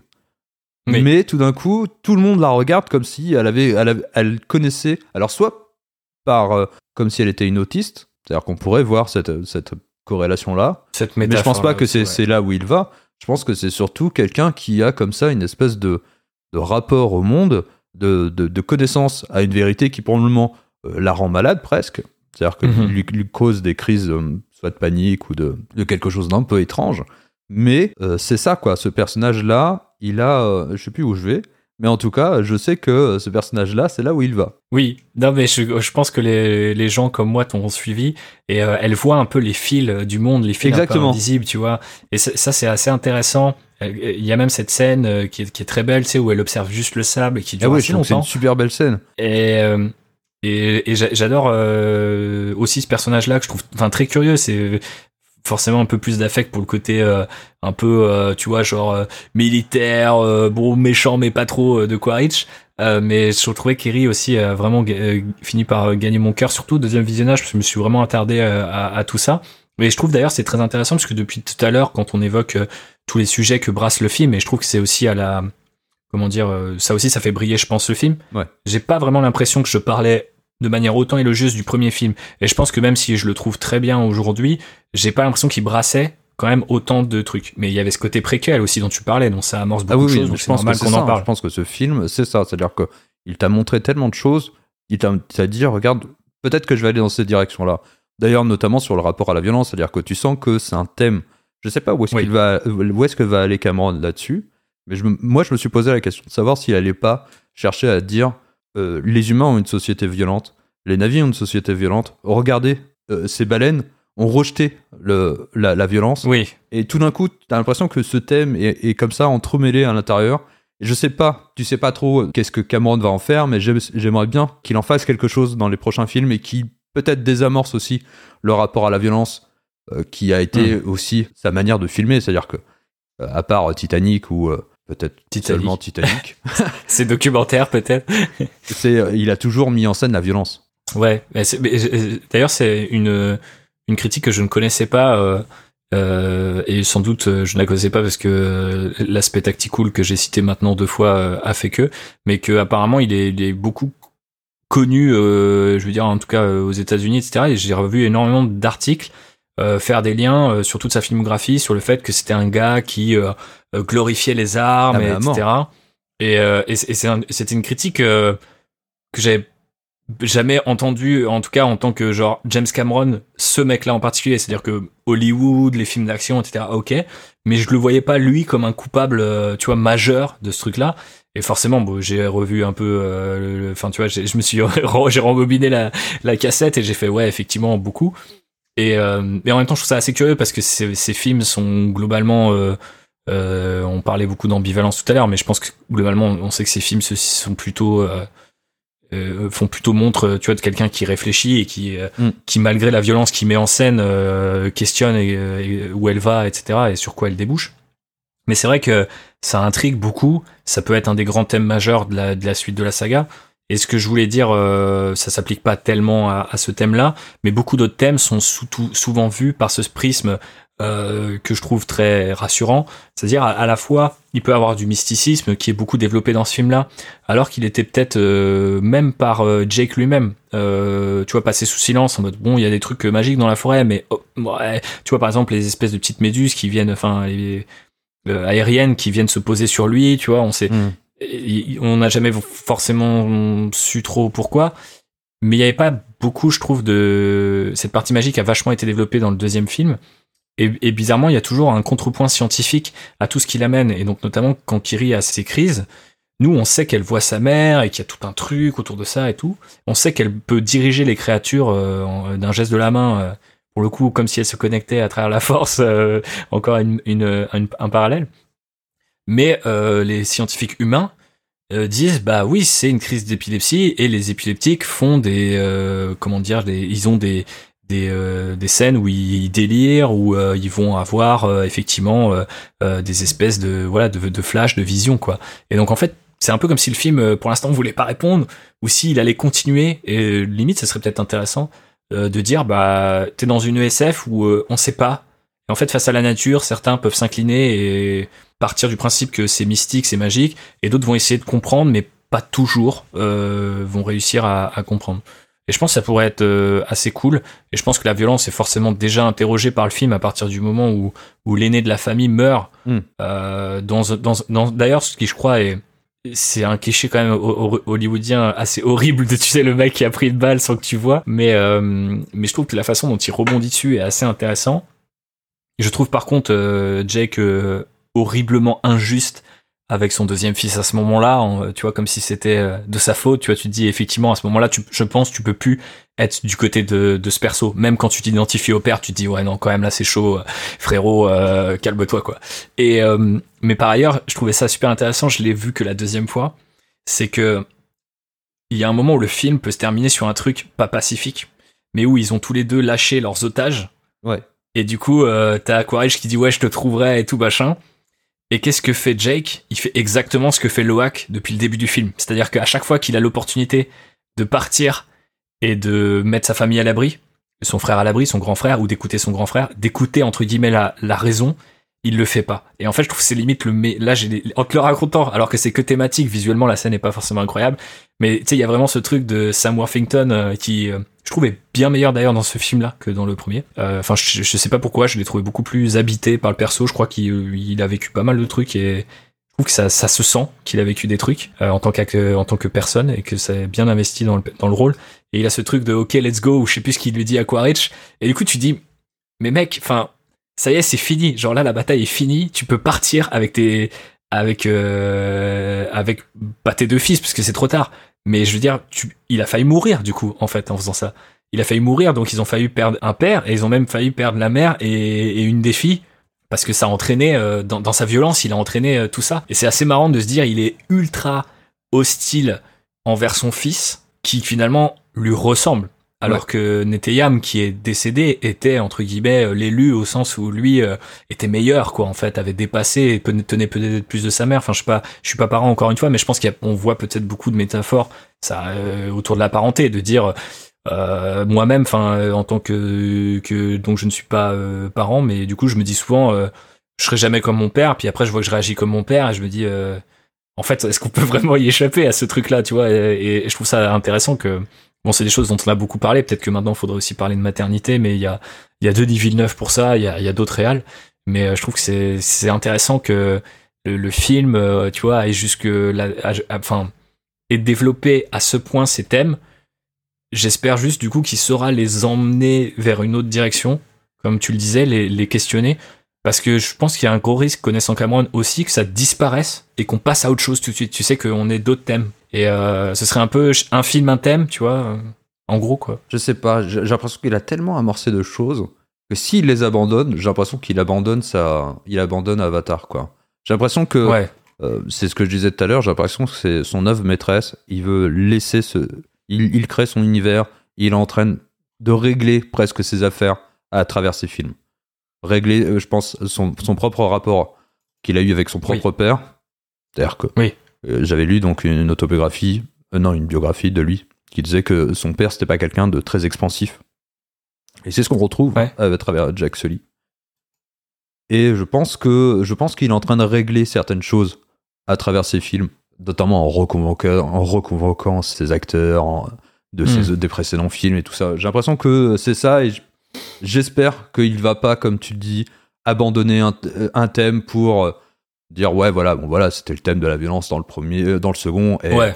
hop, on passe à autre chose. Euh, Là, ça va être le thème du feu, ça va être trop génial. Il va y avoir des navis méchants là cette fois-ci. Euh, Vous allez voir, ah le manichéisme, attention, je vais lui donner des coups de latte quoi. Non, je- j'espère que j'espère qu'il va quand même continuer à travailler notamment sur le rapport à la paternité toxique, ce rapport à l'enfance, comment un enfant se construit contre peut se construire contre son père et qu'il n'est pas tenu, il n'y a pas de il n'y a pas de déterminisme. Tu n'es c'est pas parce que Mm. tu es l'enfant de, de ton père que euh, il y a un déterminisme qui fait que tu seras ton père. C'est pas vrai, ça n'existe pas ça. Mm. Et j'espère que c'est ce qu'il va questionner. Bah, J'espère aussi. Et je trouve que c'est euh, sur cette note optimiste que nous pouvons peut-être conclure ce podcast, je ne sais pas. Exactement. Eh bien, on va conclure donc le podcast. Est-ce que tu as une actualité à nous partager là, euh, un truc prochain euh bah pas enfin cette année je vais avoir une grosse actualité parce que si vous me suivez sur les réseaux vous savez que il y a bientôt deux ans maintenant ouais euh, j'ai commencé euh, à taffer euh, de manière un peu plus créative en tant que narrative designer slash writer en gros scénariste dans le monde du jeu vidéo. Et cette année j'ai les deux premiers jeux sur lesquels j'ai travaillé officiellement parce qu'avant ça je travaillais plutôt du côté du marketing dans le jeu vidéo déjà. Mais euh, du coup sur le côté des fois même euh, j'avais pas le droit hein, mais euh, sur mon temps de travail je, je taffais sur les trucs qu'on me donnait à côté type relire la bible du prochain jeu ajouter des persos écris-nous un perso français crédible etc ce genre de choses que j'ai pu faire pendant un temps. Donc là cette fois c'est officiel. Et du coup les jeux c'est bah, l'adaptation en jeu vidéo de Goldorak et Aliens Dark Descent qui est un tactical dans l'univers d'Aliens et qui du coup reprend euh, pas à la suite, mais plutôt dans la continuité, dans les thématiques, dans euh, l'atmosphère euh, du deuxième film, donc de James Cameron. Et ça, ça sortira cette année. Je peux pas dire quand parce que ça n'a pas encore été annoncé, Euh, mais euh, il y a des gros trailers qui arrivent et euh, de toute façon, euh, on en reparlera forcément sur les réseaux. Et puis, euh, bah, j'espère que ça, ça vous plaira. Et j'ai eu beaucoup de plaisir à taffer sur ces projets-là. Euh, ceux qui écoutent Actionneur depuis le début, euh, donc euh, quoi, 2018, c'est ça? Euh, Ah oui, je pense. Ouais, du coup, euh, le savent quoi. Et moi-même en 2018, j'aurais pas forcément cru euh, en être là aujourd'hui. En tout cas, pas euh, de travailler sur de grosses, de grosses franchises aussi importantes. Donc voilà l'actu. Et je travaille sur des projets un peu plus perso, du côté effectivement qui sortirait plutôt du côté des librairies, j'ai envie de dire. Donc ça c'est un peu plus euh, de longue haleine, mais ça me tient à cœur, donc j'essaie de poursuivre un petit peu de ce côté-là. Et puis bien sûr, euh, on a Len Rider et Outrider, parce qu'il y a un épisode assez récent sur la série Endor qui est sorti, qui continue. Donc si vous aimez les univers de Star Wars ou de Warhammer 40 000, vous pouvez aussi aller checker ça. C'est une manière de, de rester en contact avec les gens, donc c'est plutôt cool. Et euh, désolé pour ce long truc. C'est quoi ton actu, David? Tu, tu nous prépares quoi là? Je sais que quand t'es absent, c'est parce qu'il y a un truc qui mijote. Alors un déménagement déjà principalement, donc euh, ça c'est pas mal. J'ai ressorti euh, tout mon outillage de podcast euh, juste pour pour faire ça, parce que dans trois semaines. Ouais, je suis si cruel. Et ensuite, non, Scrutman est à l'arrêt. Actioner reviendra peut-être dans un prochain épisode, qui sait. Il aura, un, il aura un clone avatar. Et je prépare un podcast, je sais pas s'il va sortir, mais en tout cas d'actual play, de jeux de rôle. Parce que j'adore ça. Nice. J'ai déjà enregistré presque une dizaine d'heures, il faut que je les monte. Donc euh, ça devrait arriver. Et voilà, principalement mon actualité, je pense. Je réfléchis très fort. Ouais, je crois que c'est bon. C'est tout. Bah, je vous remercie de nous avoir écoutés. Donc si vous avez aimé cet épisode, n'hésitez pas à nous le faire savoir en commentaire sur les réseaux sociaux ou sur vos plateformes de podcast favorites. Et n'hésitez pas à mettre des petites étoiles, hein, ça peut servir. On se donne rendez-vous donc très bientôt dans un prochain épisode ou dans un autre podcast, peut-être. Allez, portez-vous bien et au revoir Ciao.